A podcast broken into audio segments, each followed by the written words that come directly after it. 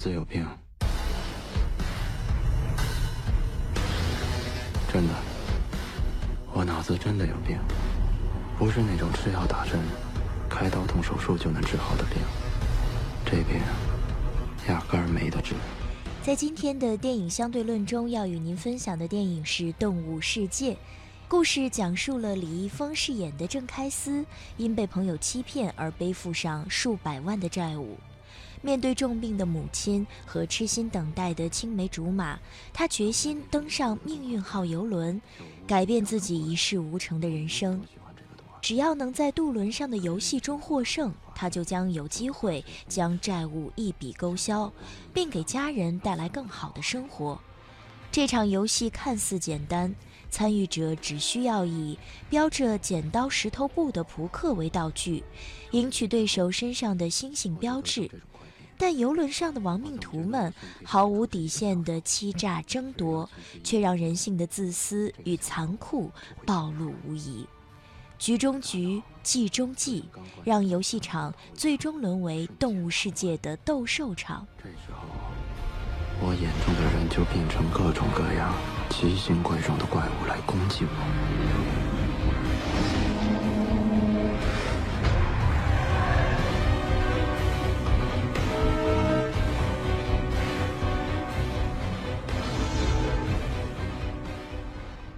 此刻，我们请到了北京电影学院的孟浩君老师，来与我们一同分享电影《动物世界》的台前幕后的故事。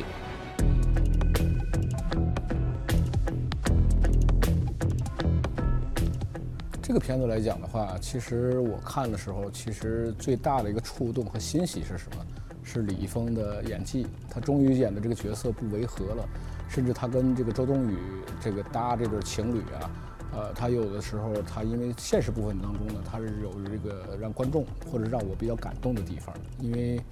他是照顾一个我们所谓的生病瘫痪在床的老呃植物人的老母亲，然后呢自己又是一个失败者，应该说他这种人物的设定呢。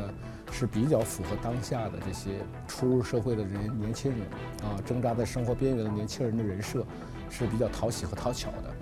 但是整个影片呢，它因为是改自一个日本的 IP，叫做《赌博默示录》，是吧？结果它这个核心，呃，在剧情发展到三分之一之后呢，就有点走向了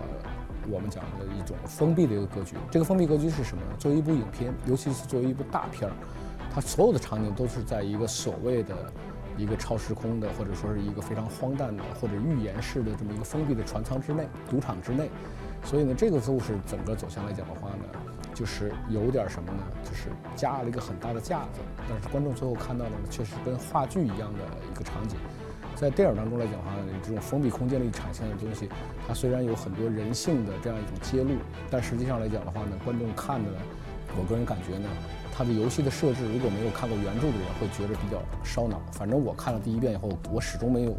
算明白和搞清楚，它到底是个什么样的规则，到底怎么获胜的。所以你只能靠这个演员的自说自话，来把这个所谓的规则呢弄清楚。而且在这方面来讲的话呢，因为它脱离现实这样一种设定，我们很快就会去疑问或者质问，像麦克道格拉斯这样的所谓的老板，他弄这些失败者。来这个赌博，他到底意义何在呢？其实这个东西都是能够很很少能够在现实当中啊，来寻找到答案。所以呢，虽然我们讲的像这个片子里呈现的内涵，就是说白了，呃，我这个有点像当年的《悟空传》里头呈现的不怕天不怕地，也不信鬼神，一切靠命运自己掌握的这么一种精神。但是呢，由于它脱离现实的这样一种场景的设定呢，所以呢，我觉得这个口号比较苍白。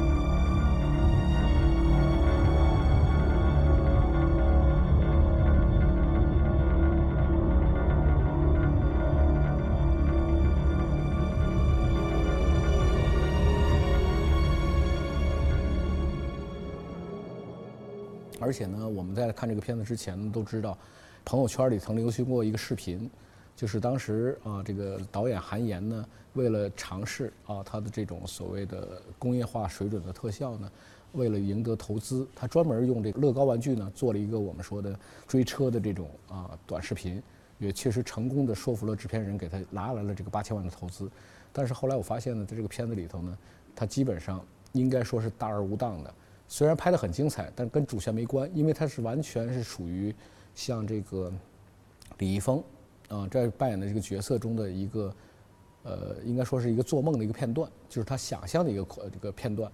而这个片段来讲的话，这种手法呢，其实我们在他初次的那种呃，就是他在这个《滚蛋吧肿瘤君》这部影片当中已经见到过了，就是人物啊，因为这个压力来讲的话呢，陷入幻想。来去战胜一些生活中的困难，就像他这里头的角色设置为小丑一样，但是这种东西都不是中国传统文化里头有的，所以呢，它是一种啊很简单的这种所谓的这种异域文化的背景，它在中国的今天的这种现实土壤当中，应该说是找不到根基，所以呢，就是我们说的，它以一个很大的制作，它当然在特效方面，因为用的是维塔公司的这种特效的团队，应该是维塔公司是这个全世界最顶尖的。这种啊制作，它为中国电影的这种工业化的水准的，不管是特效还是整个制作来讲的话呢，它提供了宝贵的经验。但是恰恰还是由于故事不接地气儿，故事跟中国的今天的观众的或者时代的痛点呢啊脱离尚远。所以呢，它的现实部分我很喜欢，但是他的这个在船舱里的这个赌博的部分，恰恰是我觉得非常单调、沉闷，甚至是可以说是乏味的一点，因为他在这里头基本上就把人物物化了。啊，人性的这些扭曲、这些欺骗，其实也应该说也是不出乎观众意料的。所以呢，这一段我觉得恰恰对我来讲的话呢，虽然用了大量的特效，包括人变怪兽，但是恰恰是不没有任何打动我的地方，我就当做一个游戏来看待了。臭流氓，你又惹什么麻烦了？不是说了我要出差吗？你要跑路啊？黑社会啊！今天还是那句话，你的好故事，它应该基于现实的土壤。就像我们说的，像《我不是药神》这种没有什么特效的东西，正是因为情感的真挚，正是因为我们说的他故事的啊这种朴实，所以赢得了大多数的观众。当然，我们不能因此否认像韩延这样的年轻导演，他去努力把中国电影的制作水准向好莱坞看齐的这样一种努力。但是呢，后来他在这个创作当中，他也承认，在后来发的微博当中，他这个尝试是失败了。但这个失败呢，确实不能够抹杀所有摄制组成员的努力。应该说，他们为中国电影的这种啊前行呢，还是积累了宝贵的经验。但是呢，确实跟《药神》这样接地气的影片比起来，它的先天不足也是非常明显的。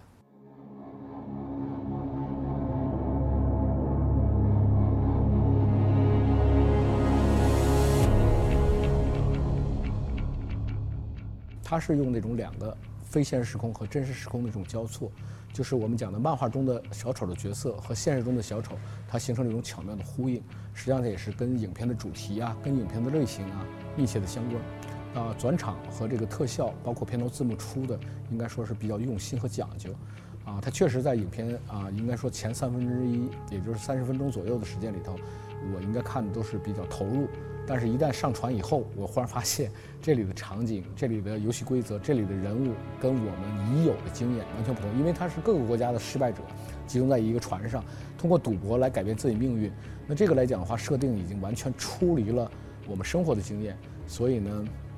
我经常开玩笑的说：“我说你这个还不如啊，王晶拍到公海去赌赌博，那个赌船、赌轮是吧，来的接地气儿，能够让老百姓接受一点。”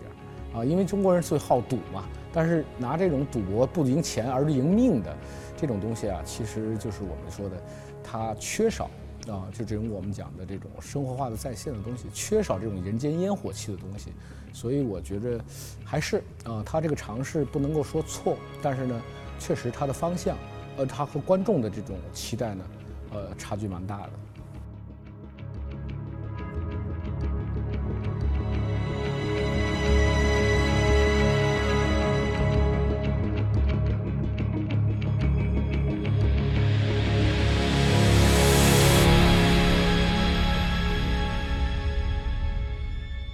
觉得每一分努力都值得尊重，每一分汗水都值得尊重。但是呢，确实啊，在今天这样一个多元化的时代，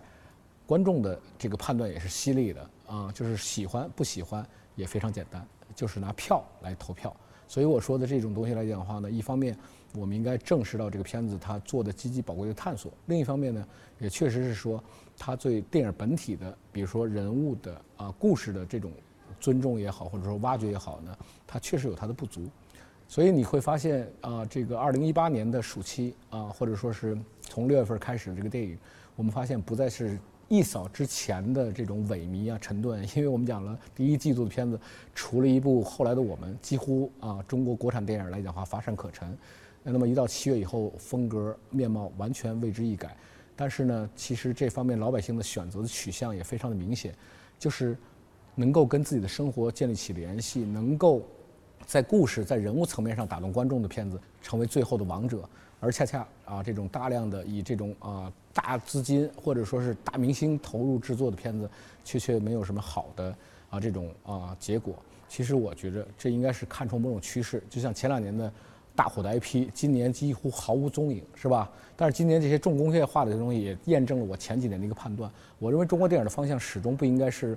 跟随好莱坞、山寨好莱坞啊这样一种重工业特效。它应该是发挥出我们本民族的特点啊，能够做到好莱坞也做不到的一些片子。你比如说，我们讲喜剧片儿，本土喜剧片儿，这是好莱坞根本做不到的，因为它没有这个文化背景啊。如果你整个的故事、整个的这种叙事方式、整个的这种呃影片的侧重都是好莱坞化的，那恰恰我认为中国电影将会永远跟着好莱坞的屁股后面食人牙慧，而无法做到啊超越或者是创新。所以在这方面来讲的话呢，我个人认为还是像《药神》这种，根据真实新闻改编，或者像像《摔跤爸爸》，我们在还未开发的这种体育题材方面，中国的这个电影创作者可以值得努一把力。啊，实际上这几年的爆款电影，我们会发现，不管是《湄公河行动》还是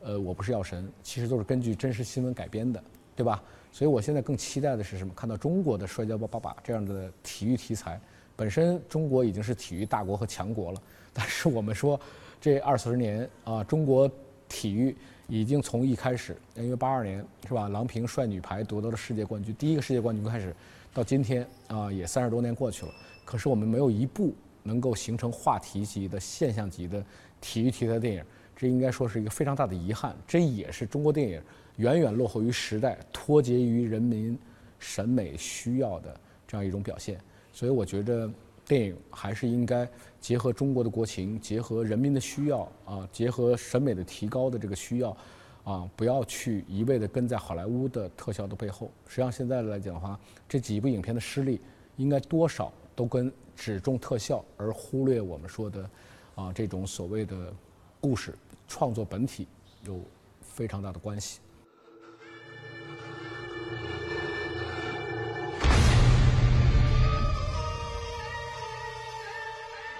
These people need me the most. You change them. Welcome to End of the World. Let the games begin. 在动物的世界里，只有你没有感情。The only way to protect yourself is to quickly eliminate others.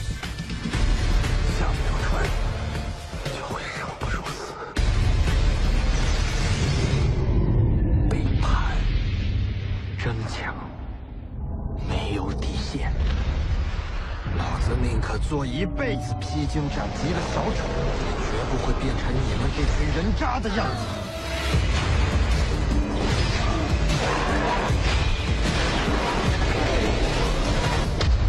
别放了，有别的选择。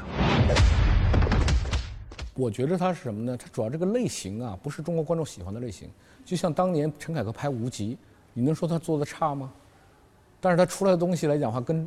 中国的老百姓的观众的审美习惯，因为我们讲了，其实啊，学过电影的都知道，咱们中国从解放以后，基本上在文艺创作上都比较推崇的是现实主义创作。这个现实主义创作就跟今天年轻人喜欢的那些奇幻呐、怪力乱神呐、那些妖魔鬼怪啊，它不太一样，是吧？当然，我们讲了过去像蒲松龄、像《西游记》他们写的这些东西。也都是对现实的折射的反应，但是在今天我们说的，啊，可以有这样方面的尝试。但是我认为啊，经过这么多年熏陶的啊，尤其是全世界没有一个国家像中国观众如此信赖啊，如此关注中国国产电影这样一种传统的东西。因为中国电影观众永远把电影中的现实当做真的现实来认知，所以我说在这种情况下，应该首先考虑到中国的国情，啊，不是我们说不能做那样的探索，而是那样的东西，它就会带来一种舶来品的一种感觉，有一种水土不服或者是不伦不类。所以我们说的这些方面来讲的话呢，它值得我们去警惕。也就是说，电影应该真正呈现多元化的样貌，既有民族的，也有这种世界性的。当然，我们讲了，现在的工业化也不是简单的就是特效，它应该是整体的啊，比如说我们讲的前期策划，包括概念设计，包括美术，包括摄影，包括录音啊或者声音，所有部门的这种都是工业化的这种啊标准或者水准的提高，包括我们说的在这种啊创作者的所谓的就业环境上，是吧？呃，是不是能够做到啊？你比如姜文在拍《邪不压正》的时候，他就要求制片主任让我的每一个员工，哪怕厂工都要坐着吃饭，有人的尊严。那这也是一些工业化的一个表征，而不是说我只要是有特效了就叫工业化了。那其实我们说的这个特效，之所以老是被观众诟病，也是因为国外的特效，比如说是吧，《超人特工队》或者是《寻梦环游记》，都是两到三年啊，真正的去有充分的时间。啊，充分的这种制作的啊这个经费，而不是像我们现在啊，为什么大家老觉得中国特效五毛特效啊？因为你用的钱在这上头，但是你的时间和成本的投入远远不够，所以造成了捉襟见肘。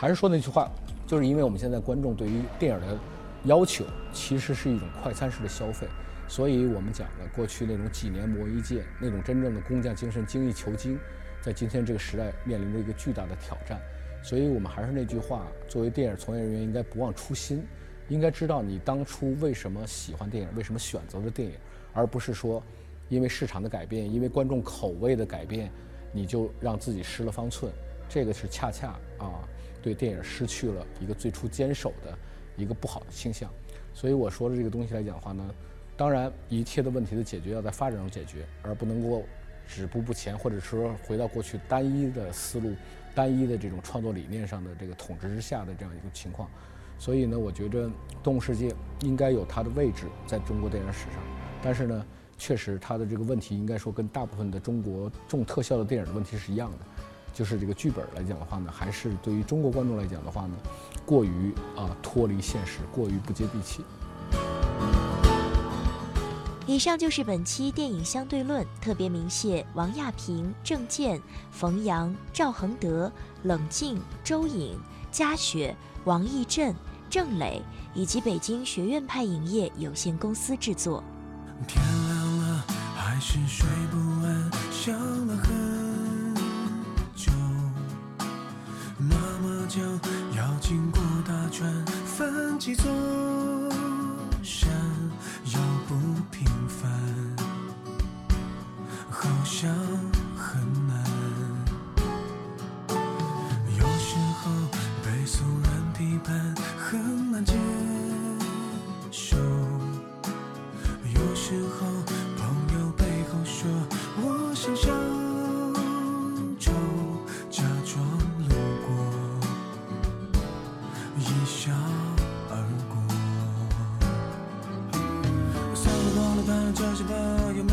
怕这不就是